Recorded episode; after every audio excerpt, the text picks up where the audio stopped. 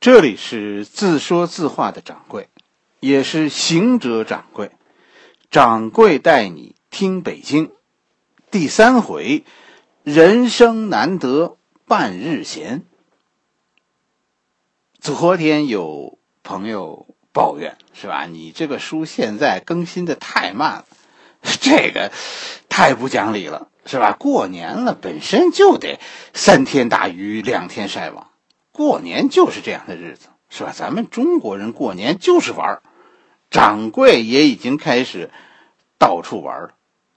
大家看看掌柜的过年群，是吧？颇有几个玩家现在已经进入进入状态了。有晒婚礼的，是吧？有有晒美食的，昨天还有晒星空的。掌柜也准备好晒自己的春节。故事虽然讲的少了，但是掌柜几乎现在每天都到群里来看看，这才是过年的气氛，是吧？哎，所以现在想着说是啊，过年这几期里要听到很深邃的故事的朋友，我跟你说，你要失望了。是吧？咱们过年不讲这些，咱们就说玩儿，说那些，哎呀，说起来真的有时候觉得挺伤心的，是吧？怎么现在过年，这心情还需要培植了呢？就有点有点强颜欢笑的那个意思了呢？真的是不明白，时间都去哪儿了，是吧？爸爸去哪儿了？其实，真应该问的是，咱们的快乐都去哪儿了呢？上一回咱们说了北京的保平结构，其实游览北京啊，没有人规定说说你要几天游遍北京，但是我看过一些旅行社的旅游线路，我觉得太匆忙了，是吧？北京是一个值得你深度游的地方，你你要随时准备停下来，停在那儿，任思想飞驰，甚至任眼泪飞，当然前提是，如果你知道那些北京的故事的话。中轴线是北京旅游的首选线路。如果你第一次来北京，或者说你你虽然来过很多次，但你脑子里啊你就没有北京，那那我跟你说，我推荐一条以故宫为中心的这个中轴线旅游。作为一个游客，你把这中轴线走一遍，北京大体上就装在你的脑子里了。或者说你旅游的时候，你心中一定要想着它的中北京的中轴线。其他的景点其实都算是补充，什么北海呀、颐和园呐、长城啊、呃十三陵啊，哎，其实那都是细节。咱们以前讲过，这些都是一种临摹，是外民族对中华文化的临摹。北京最核心的内容就是故宫。咱们这个掌柜带你听北京，其实就是给大家设计一些旅游的线路，是吧？推荐。一些景点，这一次这些介绍呢都是走马观花的，我我尽量快的把一些线路介绍给大家。至于这些景点的细节，是吧？咱们可能可能做不到很细致的介绍。具体到故宫是什么，北海呀、景山呐这些景点的细节，咱们以后还会以专辑的形式再给大家说。在这里，咱们真的就是走马观花。来北京啊，通常跟大家说，你都有一个半天，是吧？无论你是开车来北京，还是说坐火车来北京，你都有一个下午、一个中午、下午、晚上的时间是空闲的。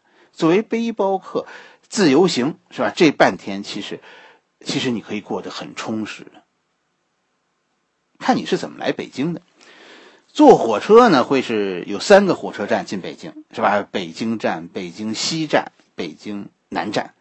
提醒大家一下，这三个火车站本身就都是景点。北京站，是吧？这是北京十大当年的建国初期的十大建筑之一，是一个呃建国初期的苏俄风格的建筑。虽然现在啊看着挺沧桑的了，是吧？而且这地方很乱，是吧？人来人往的。但是你看看新中国的十大建筑，它们代表的是是那个时代。中国人曾经的万众一心，你眼前的北京火车站，当年你看看它的规模，这是半年多的时间建成的。北京站是值得你回身好好的看一看的。是吧？这是这是中国的历史的一部分。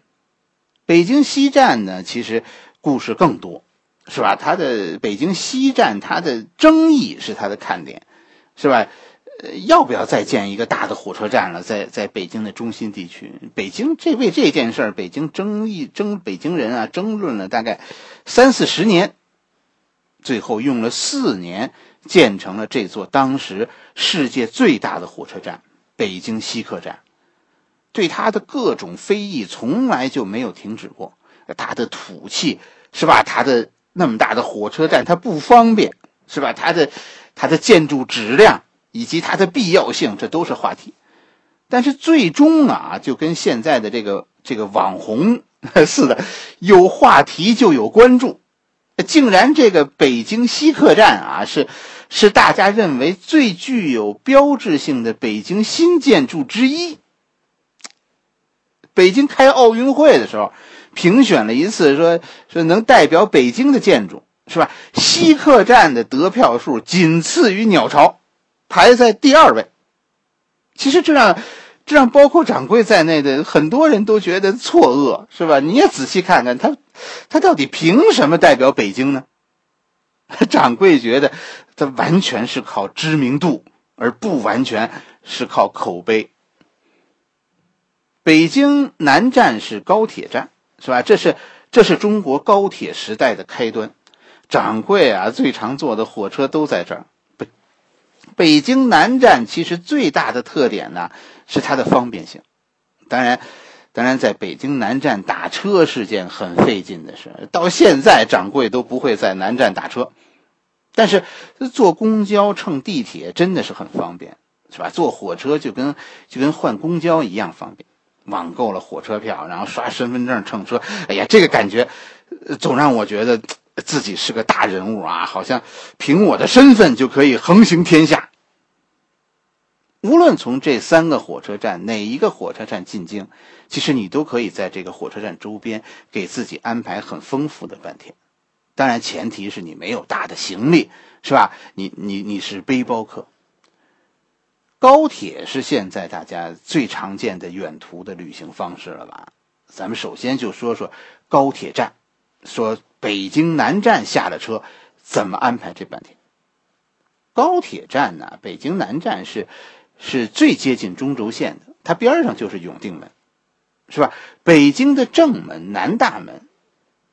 现在不妨把呃把自己的北京游，我觉得那个从永定门开始。永定门并不是我们说朱棣建北京时候修的，永定门是北京的明朝北京的二期工程，是吧？它是它是明朝皇帝嘉靖修的，这是北京最著名的一个烂尾工程，就是北京的外城，是吧？所谓北京外城，呃，一个最重要的城门就是这个永定门。这个故事以前咱们讲过了，是吧？这是一个关于大奸臣严嵩的故事。大家可以找出《博物馆记》啊，听听前门那一段里掌柜说的永定门，啊，严嵩怎么耍皇帝的。现在你看的永定门，这是这是最近重建的，这不是古建筑，是吧？大家看看就得了。在明朝、清朝，这里都曾经是北京的正门，是吧？它的重要具意义就在于这里是所谓北京城的龙脉。北京的中轴线的起点，永定门是进了永定门，咱们沿着中轴线，那就是天桥大街，沿着天桥大街向北走，下一个景点就是自然博物馆。带小孩子来的朋友，一定提前预定一下门票，预定门票是不收费的，要不然会收二十块钱。而且呢，我我几乎可以肯定，自然博物馆可以让你家小孩子兴奋起来。进入旅游状态，大人呢，其实，呃，也有事情可以办啊，就是其实你可以来这儿确认一下，自然博物馆对面啊，有好几个小剧场，有话剧，有有杂技，是吧？呃，当当然，这里出名是吧？剧场扎堆儿，是因为德云社，自然博物馆的马路对面就是德云社天桥剧场，是吧？郭德纲说的那些恩怨。就集中在这几个小剧场当中。我觉得逛自然博物馆大概两到三个小时，啊，然后你可以确认一下，他晚上是不是这边有有没有演出，有没有门票。然后考验我们体力的时候就就到了，是吧？从自然博物馆向东，啊，我们可以去天坛。天坛和先农坛是关于中轴线对称的两个皇家祭坛，是吧？天坛祭天，祈祷风调雨顺；先农坛呢是咱们老说皇帝的一亩三分地，是吧？说我的一亩三分地，说皇帝的一亩三分地，先农坛就是皇帝的那一亩三分地。通过皇帝亲自耕种，祈求上天降福。咱们讲过，这是这是形成北京内城宝瓶结构的两个重要的皇家祭坛，就是先农坛和天坛。现在就可以去天坛看看，南站下来看看永定门，逛逛自然博物馆，去去天坛走走，这半天够充实。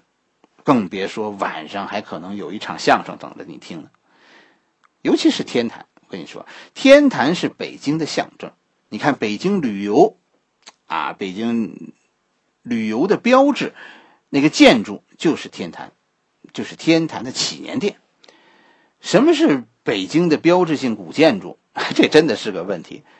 长城是吧？这是北京很有名，但长城代表的是咱们中国。啊，天安门很有名，天安门代表的是我们的政权。天坛。才是北京的标志。作为一个老北京，我我自己是觉得，北京的建筑啊，尤其是像这些老建筑，你比如说像天坛这种建筑，其实越是在夕阳下，越是有味道。哎呀，那种沧桑感是正午的阳光下没有的。所以，傍晚的时候逛一逛天坛，其实很有北京味儿的。我估计从天坛出来，天可能就就快黑了，是吧？天坛的周围是有北京饭可以吃的，北门外是小吃，是吧？全北京最地道的豆汁儿就在这儿，当然，各种小吃也都有。不过最值得值得说的是天坛的南门外，啊，你进了天坛以后，你找一找天坛的南门，你从这个门出来，北京现在掌柜认为最好的一个涮肉馆。是吧？掌柜心中偶像级的饭馆，南门涮肉啊，这就在天坛的南门。出了天坛南门就是南门涮肉，店不大，你肯定的说你得等座，而且呢，这一顿饭可能也不便宜，四五百、五六百，这这都很正常。但是值得试试，是吧？这是掌柜心里一个呃，现在招待贵宾一个点这是咱们刚才讲的，这是从。